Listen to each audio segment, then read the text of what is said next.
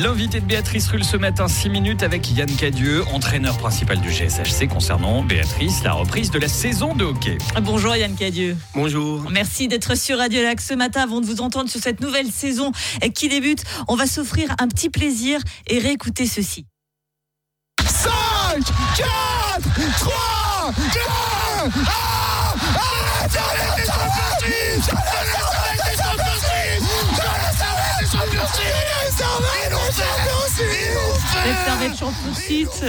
match du titre avec euh, nos collègues Sébastien Tell et Christophe Moser. Je rassure tout le monde, ils ont retrouvé de la voix pour cette saison.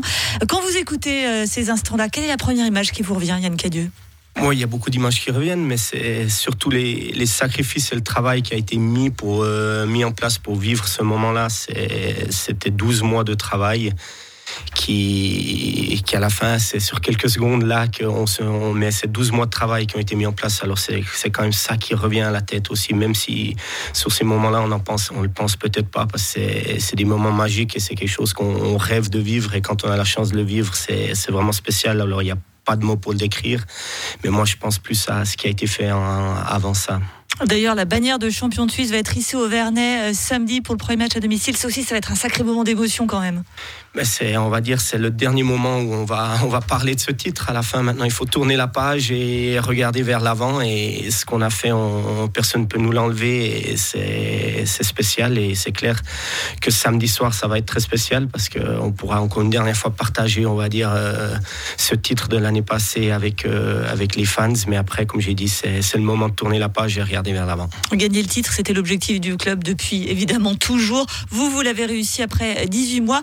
Euh, certains entraîneurs aiment bien une fois l'objectif accompli partir. Est-ce que vous, ça vous a traversé l'esprit de vous dire, bah, voilà, je, pars sur cette victoire euh, et puis voilà. Non, jamais, parce qu'à la fin, on a commencé une aventure et il y a encore beaucoup de choses à faire avec ce groupe. Je pense qu'on a une très bonne équipe et on a, on a un groupe qui a grandi et mûri ensemble et on va dire le travail n'est pas fini. On a, il y a la Ligue des Champions cette année aussi, ça fait, c'est un, autre objectif et c'est, quelque chose d'autre qu'on aimerait, aimerait gagner aussi. Ça fait, pour moi, il n'a jamais été question de, de, lâcher ce groupe euh, après une victoire. Gagner, donc ça, c'était forcément le, le discours que vous teniez avant ça, vous l'avez accompli. Ça a dû changer votre manière de parler aux joueurs, on l'imagine. Comment vous, comment vous les motivez? Non, ça change pas parce que gagner une fois, généralement, pour beaucoup de monde, ça, ça, ça donne envie de gagner ça plus. Ça, voilà, ça ouvre l'appétit et c'est vraiment quelque chose. Aujourd'hui, euh, ça a changé beaucoup de monde parce que je leur ai dit, c'est 50% des personnes quand vous gagnez, vous tombez peut-être dans la zone de confort parce que vous avez justement accompli quelque chose, euh, un objectif pour certains, c'est un objectif de vie ou de carrière et l'autre 50%, ça, c'est juste le début de quelque chose parce que c'est tellement fort et tellement spécial que tu as envie de plus et c'est à moi et surtout à tout le staff de, travailler fort pour, euh, pour continuer à, motiver nos joueurs et surtout qu'ils ont encore cette envie à réaliser d'autres choses. Ça veut dire que selon vous, il y a 50% de vos joueurs qui sont un peu déconnectés et que vous devez un peu... Euh, euh, comment dire, euh, remotiver euh Non, heureusement, pour l'instant, il y a, il y a 100% des joueurs qui ont faim, mais c'est, disons, c'est plus, c'était plus une règle en général que ça peut arriver, que ça peut tomber sur du 50-50. Mais je dois dire, au moment où on a recommencé les entraînements en début août, il y avait l'équipe à faim. L'équipe à faim et ils ont envie de revivre ce qu'ils ont vécu. Ça fait, ça c'est très positif. Et c'est quoi d'ailleurs la méthode Yann Cadu On a envie de connaître un peu les recettes de, de votre succès. Moi, il n'y a pas de recette miracle. Je pense que la première chose, c'est que j'ai la chance d'être très bien entouré avec un très bon staff. Et la deuxième chose, c'est qu'il y a une très très bonne équipe en place avec euh, d'excellents joueurs. Et à la fin, la, recette, c'est, comme j'ai dit, il n'y a pas de miracle. C'est juste le travail et une grande envie et détermination de, transmettre, on va dire, ma passion et mon, envie de gagner. Notre équipe, alors justement, alors Linus Somar et surtout Henrik Temernes, qui était le MVP de la saison 22 d'ailleurs, est parti. Certains le considère même que le meilleur joueur que le club n'ait jamais eu. C'est un sacré départ, celui de Temernes, et c'est pas simple à compenser sur la glace et dans les têtes. Non, mais ça fait partie du challenge aussi, et peut-être c'est ça qu'on avait besoin aussi après un titre de, de petits changements et de nouveaux challenges et ça va donner l'opportunité à d'autres joueurs justement de ne pas essayer de remplacer parce qu'on remplace peut-être pas facilement un joueur de, de ce calibre-là et l'objectif c'est pas de le remplacer, c'est juste que d'autres joueurs s'affirment et, et, prennent leurs responsabilités. Ça fait, il y a plein de petits challenges à l'intérieur qui, qui vont être intéressants, que ce soit nous comme staff et pour certains joueurs justement pour, euh, qui, qui, auront, on va dire, plus de travail. On va parler un peu de vous. On sent chez vous ce côté perfectionniste, très exigeant. Vous l'appliquez à vous-même, vous l'exigez de vos joueurs.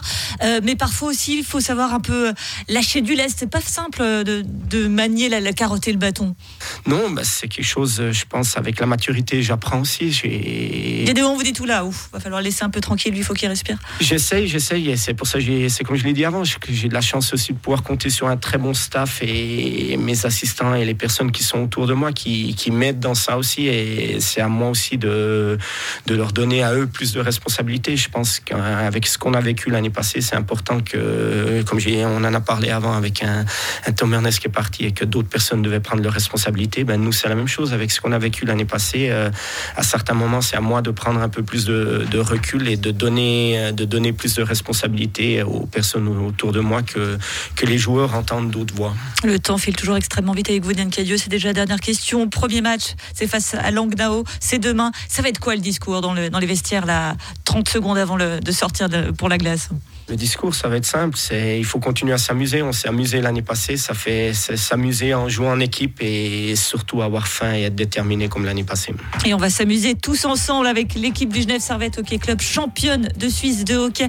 Vous pourrez bien sûr suivre tous les matchs en direct en intégralité avec Sébastien Tella puisque Radio Lac est la radio officielle des champions de Suisse. On ne se lassera jamais de le dire. Merci infiniment Yann du entraîneur principal du Genève Servette Hockey Club. Vous savez qu'on pense un gros M pour vous cette saison et on se donne rendez-vous fin avril pour fêter un deuxième titre de champion. Merci beaucoup. Merci à vous. Interview à retrouver euh, comme chaque jour en podcast sur radiolac.ch.